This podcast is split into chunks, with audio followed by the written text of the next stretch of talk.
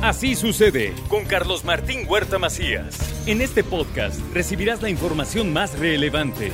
Un servicio de Asir Noticias. Y hasta aquí nada más y nada menos que la estrella de Así sucede. Y no es la estrella de Belén. No es la estrella de Así sucede. Ale Cañedo. Carlos Martín, gracias. ¿Cómo estás? Bien, muy contento celebrando y cerrando el año. Bueno, casi todavía nos queda una participación más y ya voy por mi año 20, o sea que vamos caminando. Y traigo una estrategia que hoy te, platicaba a ti, Moni, que a partir de ahora voy a empezar a platicar sobre personajes que hicieron famosos las ciudades.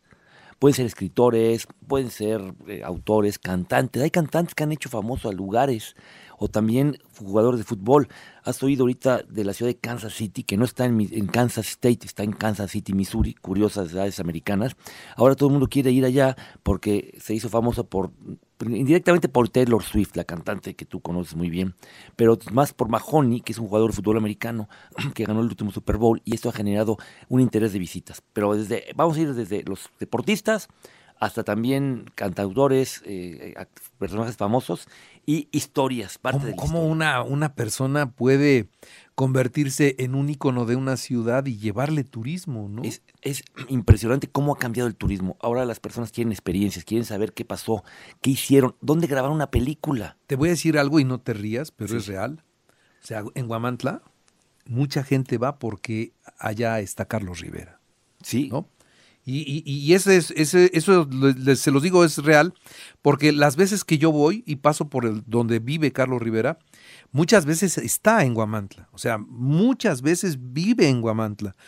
Este, y, y, pues se ve cuando está, porque hay muchos coches y porque su casa está en el pleno zócalo, y hay gente afuera de la casa, esperando a ver si se asoma por la ventana o si sale. Y como si sale, o sea, sale y va caminando a algún lugar, o sea, sí sale a la calle. Hace vida cotidiana. Entonces, entonces la gente está esperando esa, esa oportunidad y ese momento. Dices, bueno, ¿cómo cambió eh, el lugar donde antes vivía don Enrique Cervantes? Y hoy ahí vive Carlos Rivera y hay gente afuera todo el tiempo esperando a ver si sale. Eso pasa mucho. Bueno, tú lo dijiste hace poco, que en Nueva York las personas siguen yendo a dejar flores a donde mataron a John Lennon y siguen pasando y siguen cantando canciones. Cantando todo canciones. el tiempo hay gente cantando ahí, ahí.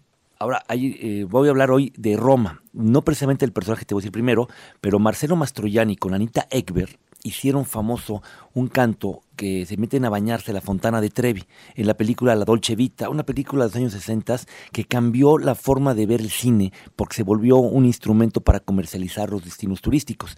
Ahí empieza muy curioso con que Marcelo es, es un periodista que está en un helicóptero en Roma en el año 60, va eh, analizando el tráfico y en una terraza están unas suecas disfrutando en traje de baño y él las ve, investiga quiénes son y se vuelve parte de eso. Entonces mucha gente quería ir a Roma a hacer lo que hacía Marcelo Mastroianni con Anita Ekberg en la Fontana de Trevi.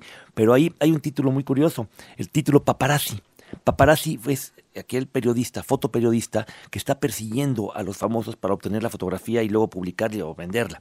Bueno, el, el, el personaje segundo de la película se apellidaba Paparazzi y hacía lo mismo de perseguir a Anita Ekberg y a Marcelo Mastroianni. Entonces, es de las cosas que nos hacen caminar. O sea, ese apellido le dio nombre a la actividad. Le dio de nombre.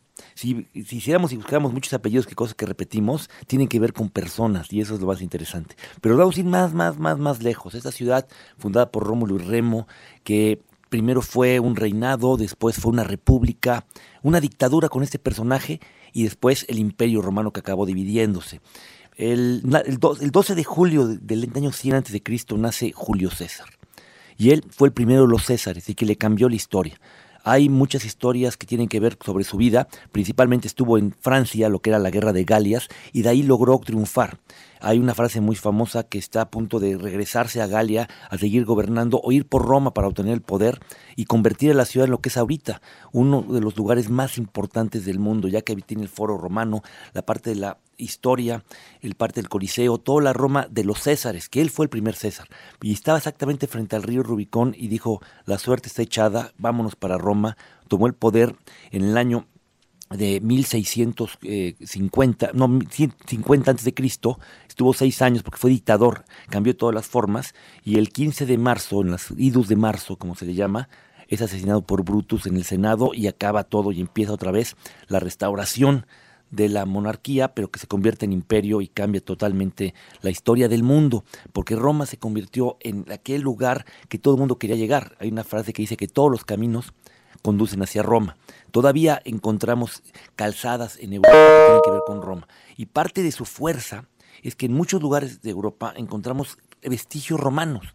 Es como si ahora hubiéramos ido a lugares de Estados Unidos y encontramos vestigios de la cultura azteca o de la cultura maya. Ellos no se quedaron solo en Roma, se quedaron en la parte de Italia que les generó una fuerza y los ciudadanos de Italia tenían, primero había los ciudadanos de Roma, que eran los más poderosos, luego los de que era la península itálica, porque no existía Italia hasta 1863, eran los que también tenían un segundo nivel, y luego los que vivían fuera de eso tenían no podían casi, casi ni votar, ni escoger, ni hacer nada. Entonces, y Roma es una ciudad increíble, que tiene esa combinación que uno puede caminarla mucho. La Vía Veneto, imagínate caminar, vas a encontrar de frente con el Hotel Excelsior, luego la Plaza de España, y que es una escalinata donde muchos personajes van a tomarse fotografías y que los influencers lo hacen. Tomarte un helado, comer una pasta fresca en una de las pequeñas tratorías, que es la que yo más recomiendo, no ir a los restaurantes famosos, sino meterte a la tratoría de barrio donde la señora a lo mejor enojada va a estar gritando a su esposo que vaya a comprar el pan y ella va a salir con todo para hacer las cosas más deliciosas. Caminar también por uno de los monumentos más curiosos. Los italianos tienen también mucho sentido del humor como los mexicanos. Es el monumento a Víctor Emanuel, que fue el que unificó Italia y que eh, parece un pastel de cumpleaños. Entonces todo el mundo dice es el monumento del pastel de cumpleaños. Una nación que está llena de cultura, de arte, que tiene un, monumento todavía igualito, casi, casi, casi dos mil años, que es el Panteón, que uno pensaría que es un cementerio, pero no es un lugar donde se contaba el foro romano. Y ahí hay historias interesantes, pero como un personaje, Carlos Martín, que fue Julio César, que tuvo una vida muy curiosa.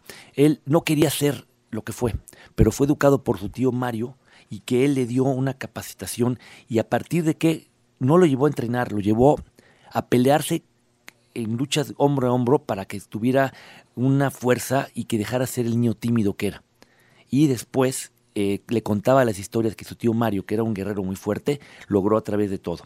Y estuvo a punto de morir Julio César en el año 20, cuando tenía 22 años, donde eh, él fue abogado en un juicio cuando era un nota tan famoso, pierde el juicio y Lolabella, que era el que le iba a estar en contra, lo quería matar. Imagínate qué hubiera pasado con el mundo si en ese momento cuando lo persiguen cerca del río Tíber, matan a Julio César, hubiera acabado la historia y el mundo no tendría Césares y no habría tantas cosas e historias que contar y luego fuera el centro también de la Iglesia Católica con el Vaticano. Caray. Sí, lo que puede cambiar la historia, una decisión, un personaje, sin duda. Un personaje que, le cambia el rumbo de todo un país. Los primeros 23 años eh, de, Julio César son muy este, ignorados, la gente no sabe quién fue, pero todo lo que logró después de los 23 hasta que murió a los 56 es parte de la historia y todo lo que generó del derecho romano y todo lo que generó, hizo, permitió que el mundo siguiera funcionando. Todavía los abogados tuvieron este derecho romano. Señor Alejandro Cañedo, muchas gracias. No, feliz Navidad a todo el auditorio, que la pasen muy bien. Felicidades, Ale. Y a mí me encanta el bacalao.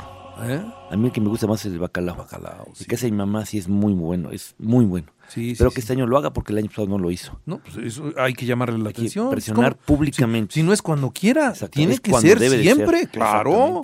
Hay otro bacalao muy bueno que yo acostumbro comer en la última semana de enero. Ah, es bueno también. Es, muy bueno, Es, es, muy bueno. Y, este, y hay que prepararnos para esa comida, ¿no? Exactamente, es la comida del año. La comida de Así Sucede, muy bien. Gracias. Ale Cañedo, muchas gracias. Buenos días a todos. Que estés muy bien. Así Sucede, con Carlos Martín Huerta Macías. La información más relevante, ahora en podcast. Sigue disfrutando de iHeartRadio.